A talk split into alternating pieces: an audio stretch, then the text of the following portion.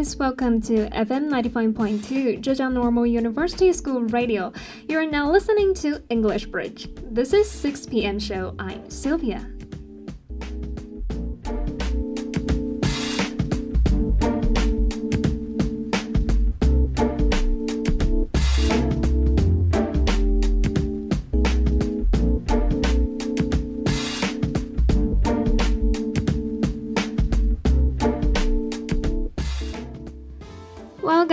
It seems that we haven't seen each other for hundreds of years. Oh well, these words sound a little bit familiar, right?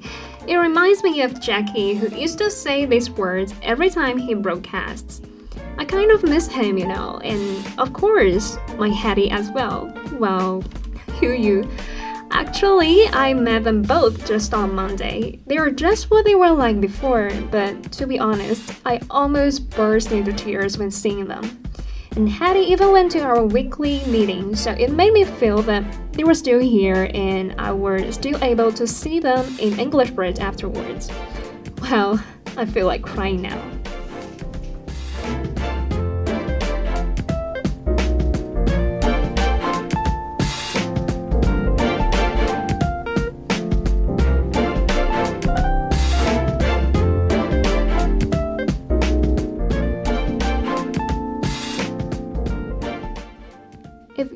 my WeChat friends, then you may find that I keep sharing daily attendance on an app to my friend circle every day. Well, in fact, I've been using an app called 英语流利说, which for me is really a useful app. No, guys, I am not asked to advertise for them. Yet, from my own using experience, it's truly of great help for practicing English, especially oral English. Yeah, you may already notice that more and more apps designed to help study English occur recently, but most of them focus just on one perspective, like reading or listening or vocabulary. So once I entered the first page of the app, I found it amazing that how they could cover such multiple aspects. Well, no more nonsense. Let's see how efficient it can be. For me, the most impressive part of it is that it requires users to repeat sentences without being shown tasks after it has been read. It introduces a new way of learning English, which aims at cultivating English learners' ability of gaining knowledge by listening. Well, knowing the main idea is just not enough. However, as a lang- uh, I mean language learner, we will probably not be able to catch what the speaker says sometimes. For example, you are sure to have had such an experience that it seems that you know every word in the sentence, but you still don't know what the sentence means and can't get the information. So that's just one of the situations this app originally wants to cope with. It fosters learners' capacity of catching key information and awareness of organization I mean organizing information entirely in an English way. So, it actually trains not only those basic English skills, but English speaking's way of thinking. At the same time, users' capacity of vocabulary is always under calculation. So, in my view, it totally achieves the core of learning a language, which is being immersed in it. Now, if you still hesitate how to change your way of learning English, then try it. By the way, I'm not really advertising.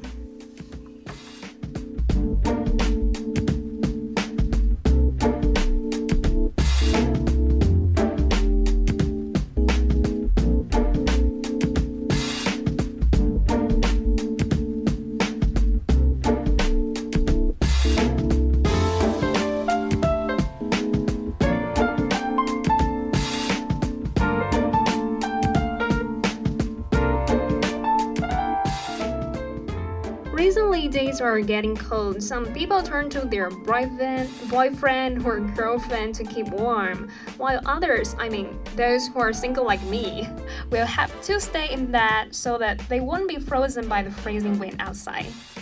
Well, talking of being single, we all know that there is an expression called born to be single. Well, in Chinese, we call it 母胎 solo. As is often the case, we tend to think the imperfect appearance or temper or the feature of being over independent is to blame. However, there has been a research saying that the state of being single may have genetic reasons. So today, let's figure out how that happens. Well, let's take a short break first, and then let's have a look at today's topic.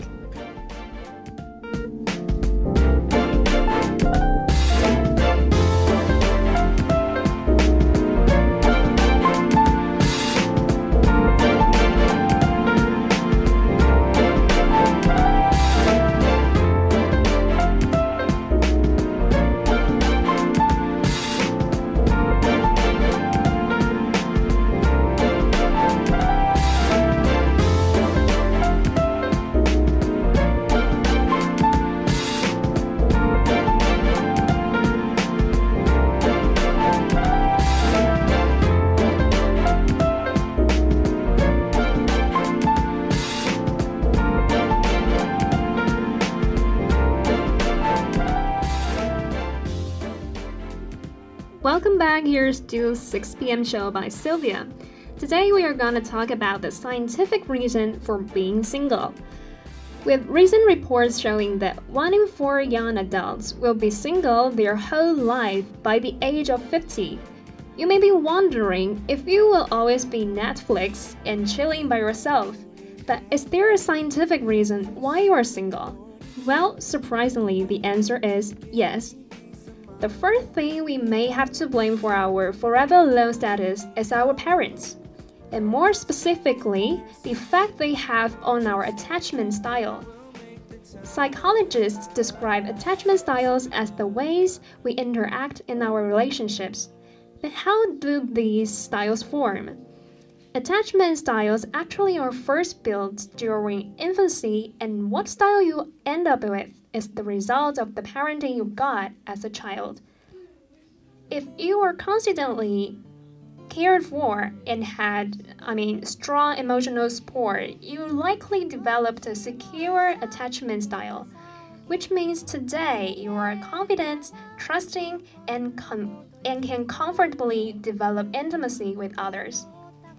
If you are less consistently cared for with parental figures, you vary I mean, that varied from between being overprotective and inattentive, then you may have developed one of two insecure attachment styles. An avoidance style, where you have little desire to seek other people out, and an anxious, ambivalent style, where you fear rejection.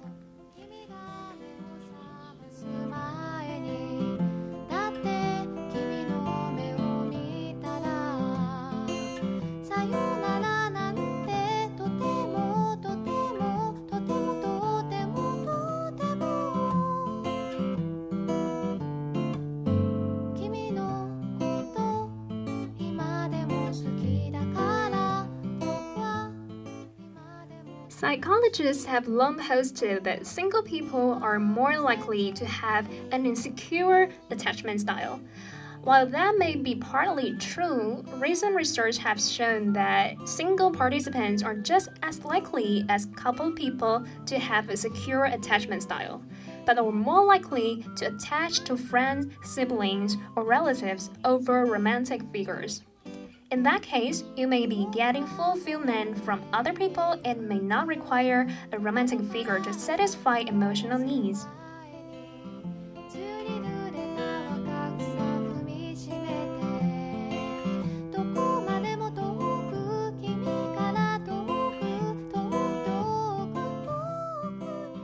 Well, I totally agree that parents can have a great impact on one's being single. To be, uh, I mean, to be specific, it's the whole family atmosphere. I mean, well, take myself as an example. I admit that I had some relationships before, but they all turned out to be a failure, and every experience was alike. As I looked back upon them, I found the similarity that I wasn't a bit, I wasn't able to trust my partner quite well. I even didn't tell the truth about myself sometimes, and I always tended to hide things, so eventually they had no chance to fully know who I really am, which was the direct cause of my breaking ups. And um, sometimes I chased bad from my experiences before, wondering why I was like this. Then at last, I saw my reflection from my parents' ways of parenting. Since I am the second child in my family, my parents are kind of, in their words, um, experienced in raising a child, so they didn't offer me so much care as my sister got. For thought sometimes um, their care and offer are not so necessary, and they believed I could probably figure things out without assistance. So, to some extent, I was brought up to hide some of my feelings or requests, and maybe that explains part of my failures in romantic stories. Another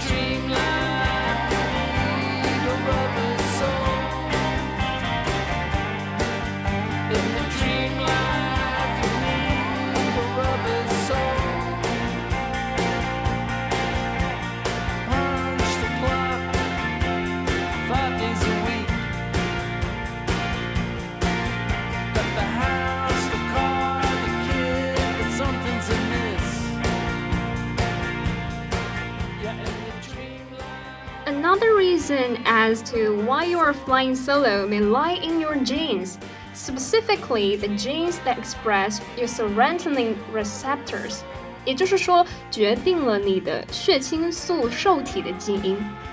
One study of 580 young adults found that 50.4% of people with a CC genotype on their HT1A gene were in a relationship but only 39% with a CG or GG genotype were in a relationship. So notice the G allele may be the culprit here. Having the G allele means that you will have a lower level of serotonin in your brain. And studies have found and monkeys with lower levels of serotonin are less sexually receptive and more aggressive to mates. Other studies have also linked this G allele to alexithymic systems, which is a difficulty in describing and identifying emotions. This may help result in G alleles appearing unempathetic, cold, or hostile. Oh well, buddy, so flying solo is not really because you're ugly sometimes. Good looking people can turn out to be single too.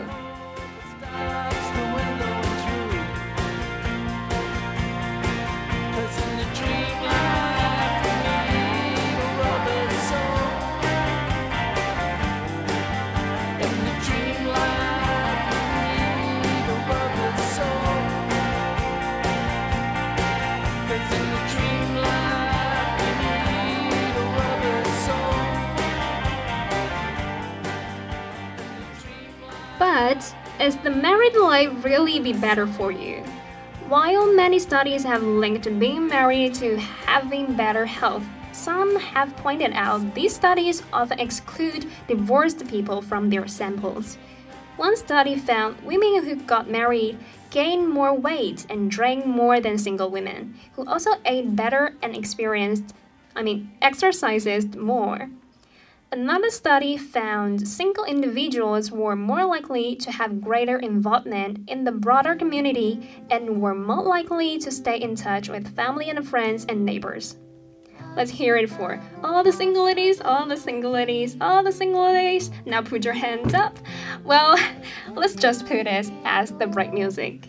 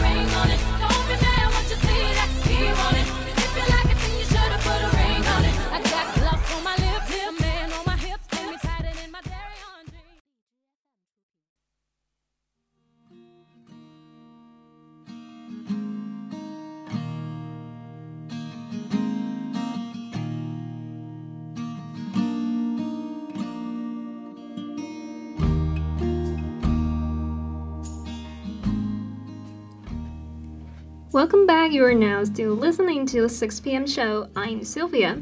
We've already talked about some scientific reasons for being single. Now we are gonna see whether being single is better than rushing into a relationship. Before we move on, let's have a look at some of my classmates' audios and see what they would do before building a relationship, whether with a mate or with a friend.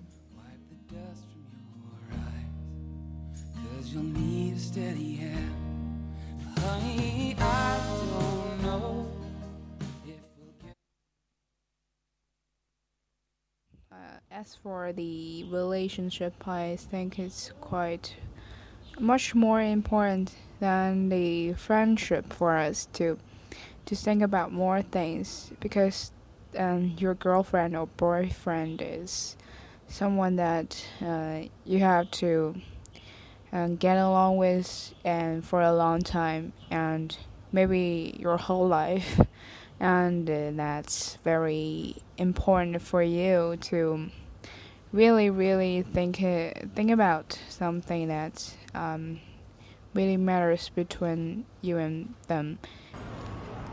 For me, if I were to set up a love relationship with someone, I would just let emotional sensation take over it, as long as we love each other, just like it is meant to. True love to me is love without a reason. Rational thinking always goes against affection because the chemical in your mind is unexplainable. Maybe someone would say that this is too idealist. There are too many objective factors to take into consideration. I would say that if the two persons are truly in love, they will work together to overcome the deterrences and make a future for themselves instead of letting it be a stumbling stone.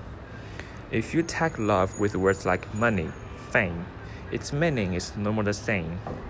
If you worry too much about whether your love will turn up in vain, you are in doubt of your decision. This does no good, so just let it be. Love leads the way.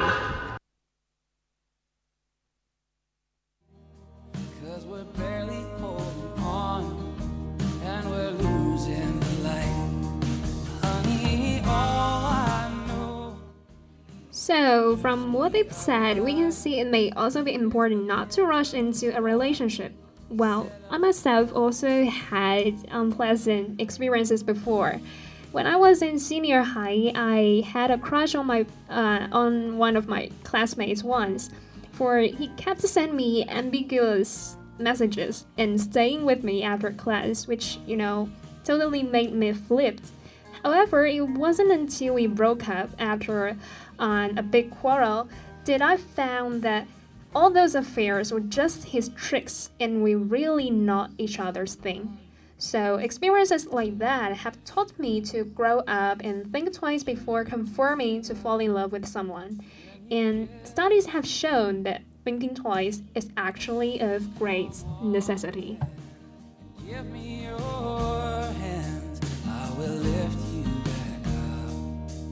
And hold fast again. But honey, I don't know if we'll get through tonight. Cause we're barely holding on and we're losing light.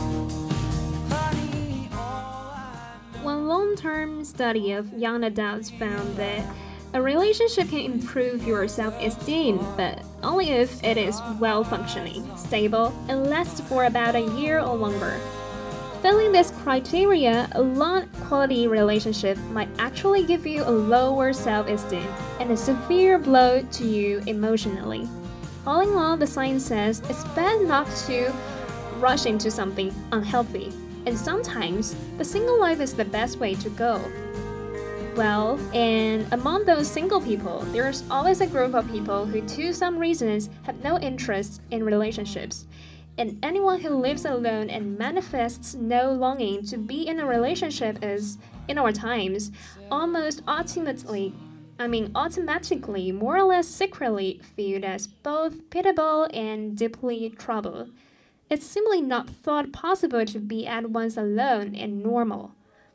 This sets up for a collective ca catastrophe because it means that a huge number of people who have no innate wish to live with anyone else and are at heart deeply ill suited to doing so are every year pressed, gained, and shamed into conjugal life with disastrous results for all involved.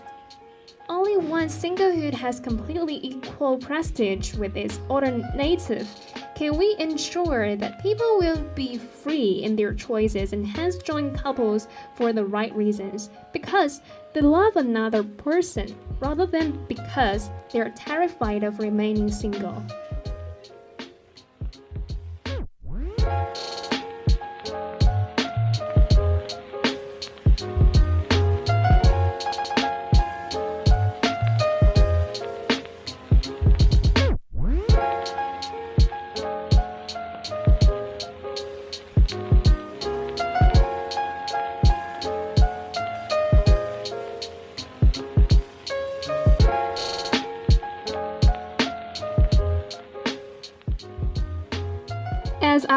I've to spend your life alone does have any, I mean, many advantages. Here, then, are a few of the good reasons. Number one, romantic love is a dangerous illusion. We should recognize that romantic love, the idea of being deeply enamored with one special partner over a whole lifetime, is a very new, ambitious, and really pretty odd concept. At best, 250 years old. From close up over long periods of time, almost everyone is condemned to be pretty dispiriting and difficult. A good romantic marriage is evidently theoretically possible, but it may also be extremely unlikely in practice, which should make any failure feel a good deal less shameful.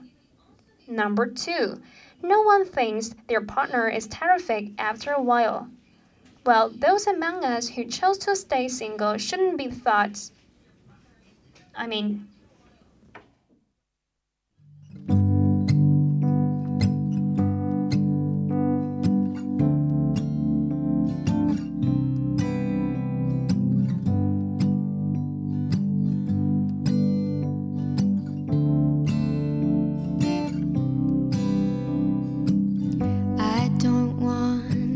Christmas I'll forget. Don't want it to be just me. oh well, let's skip to the number two. No one thinks their partner is terrific after a while. Well, those among us who chose to stay single shouldn't be thought unromantic. Indeed, we may be among the very romantic of all, because it's in the end the fervent romantics who should be especially careful of ending up in mediocre relationships. Relationships best suit the kind of people who don't actually expect too much from them. Turkey or fire. The next, we aren't sane enough to be in relationships. Though it's a sign of some maturity to know how to love and live alongside someone, it is actually a sign of even greater maturity to recognize that this is something one isn't in the end gotta be psychologically really capable of, as a good portion of us simply aren't. Retiring oneself voluntarily in order to save others and oneself from the consequences of one's own inner emotional turmoil is the true sign of a great and kind soul. Instead of rushing into a relationship and ending up hurting each other or compromising your own life, it's just better not to start a relationship.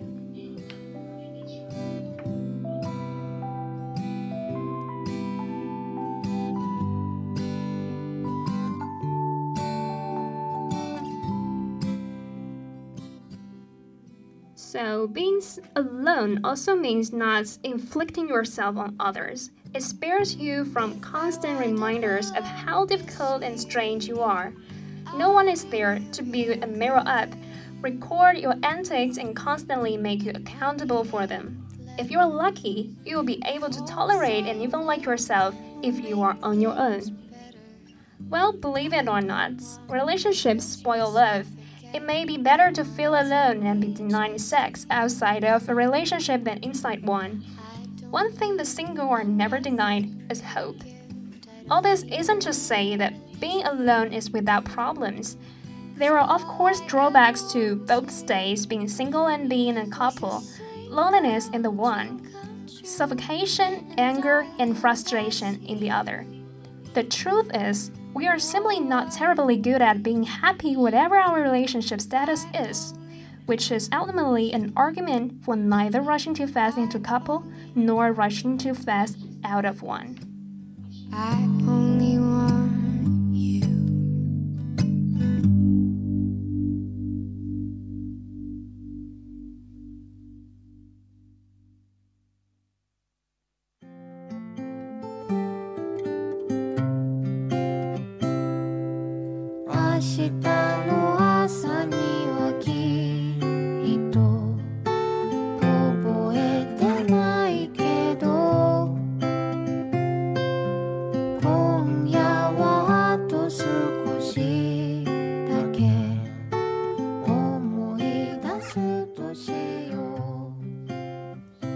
Anyway, not everybody seems to be used to be being with a partner and being part of singlehood sometimes shows respect to ourselves and others.